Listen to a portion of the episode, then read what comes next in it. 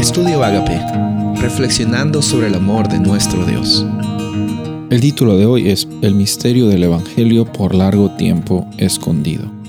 Efesios 3, 2 al 6. Sin duda se han enterado del plan de la gracia de Dios, que Él me encomendó para ustedes, es decir, el misterio que me dio a conocer por revelación, como ya les escribí brevemente.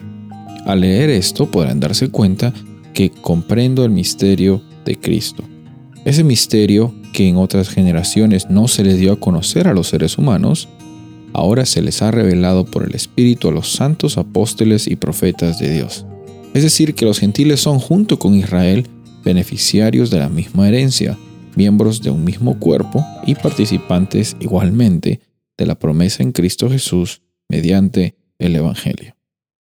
Después de Pablo haber mencionado sus circunstancias actuales y cómo ellas no definen su llamado como apóstol a los gentiles, vemos que él empieza a hablar acerca de esta palabra misterio y cómo es que usa la realidad de Cristo Jesús y la salvación que recibimos en él como una realidad histórica que en algún momento no había sido manifestada.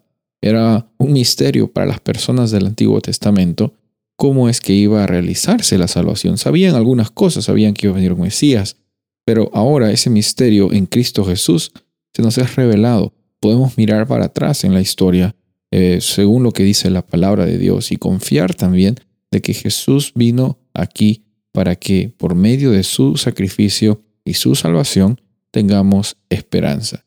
Largo tiempo estaba escondido este misterio, entre comillas, pero ahora dice aquí Pablo que los gentiles tanto los gentiles como la gente del pacto de Dios que tenía bastante conocimiento de las ceremonias, de los ritos y tenían parte de este pacto eh, con, con, Jehová, eh, estaban en, en, la misma condición, en la condición de ser seres humanos y por esa misma realidad también eh, herederos de la promesa de Cristo Jesús, herederos de la salvación. Entonces ya no se trata aquí, está diciendo Pablo, de cuánto es que tú sabes cognitivamente, cuánto es que tú conoces, cuánto es que te has memorizado las palabras de Dios. No es que eso no es correcto, no es que eso no es adecuado, es que eso no nos va a ganar la salvación. Es un resultado, el conocer más de Dios, el querer adentrarnos en, las escrituras, es un resultado de lo que el Espíritu Santo está haciendo en nuestros corazones.